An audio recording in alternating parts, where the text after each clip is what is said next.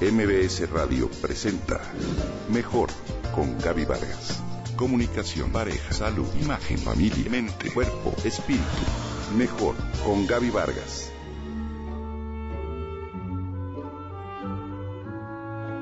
Johann Sebastian Bach nació en un hermoso y pequeño pueblo de Alemania el 21 de marzo de 1685. Fue hijo de Johann Ambrosius Bach y de Elisabeth Bach. Su padre fue trompetista de la corte de Eisenach y director de la música de dicha ciudad. Descendiente de una familia de melómanos, desde pequeño convivió con la música. Fue un compositor alemán, considerado por muchos como el más grande de todos los tiempos. De hecho, dicen que en toda la historia del arte no ha habido una familia tan numerosa ni tan unida como los Bach, que por casi 200 años convirtieron el norte de Alemania en un semillero de músicos y compositores de grandes alcances. A los 10 años, Bach quedó huérfano al morir sus padres. Ya para entonces su padre le había enseñado a tocar el violín. El pequeño se mudó entonces a casa de su hermano Johann Christoph, quien le enseñó a tocar el clavicordio, un instrumento musical europeo de teclado, de cuerda percutida y sonido muy débil. Los biógrafos cuentan que el hermano mayor guardaba celosamente sus partituras en un armario y bajo llave. Y Johann iba todas las noches a mirar a hurtadillas esas partituras que por espacio de seis meses estudió y copió a la luz de la luna. Forzar la vista le trajo problemas posteriores de ceguera en su vida adulta. A los 15 años de edad, su bien timbrada voz de soprano le aseguró una beca en la iglesia de San Miguel en Lüneburg donde estudió a los grandes maestros del pasado y se familiarizó con nuevas formas instrumentales francesas. Fue nombrado organista de la corte ducal y entonces centró su labor en componer piezas para su instrumento.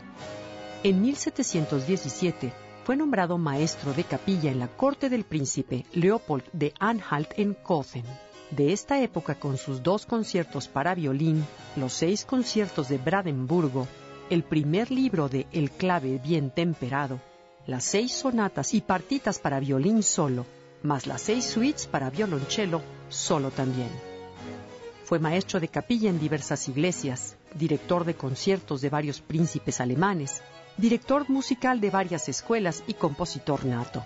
Posteriormente su producción musical descendió considerablemente debido a unas cataratas que lo dejaron prácticamente ciego. Se casó en dos ocasiones la primera con su prima María Bárbara Bach el 17 de octubre de 1707. Con María, una bella mujer, cantante con una excelente y clara voz de soprano, procrearon siete hijos, cuatro de los cuales murieron después. Ella falleció en 1720. Su segunda esposa fue otra cantante, Ana Magdalena Wülken, con quien se casó en 1721. Ella le dio trece hijos, nueve de ellos varones y solo dos de los cuales le sobrevivieron.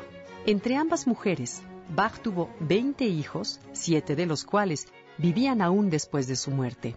Entre ellos destacaron como compositores Wilhelm Friedemann, Carl Philipp Emanuel y Johann Christoph Friedrich.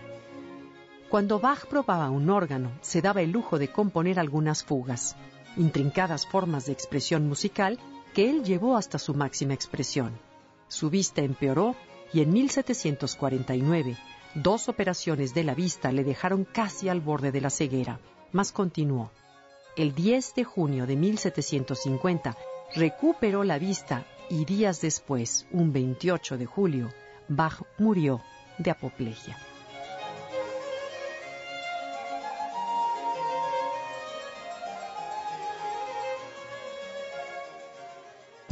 Entra en contacto con Gaby Vargas a través de Twitter, Gaby-Vargas. MBS Radio presentó Mejor con Gaby Vargas.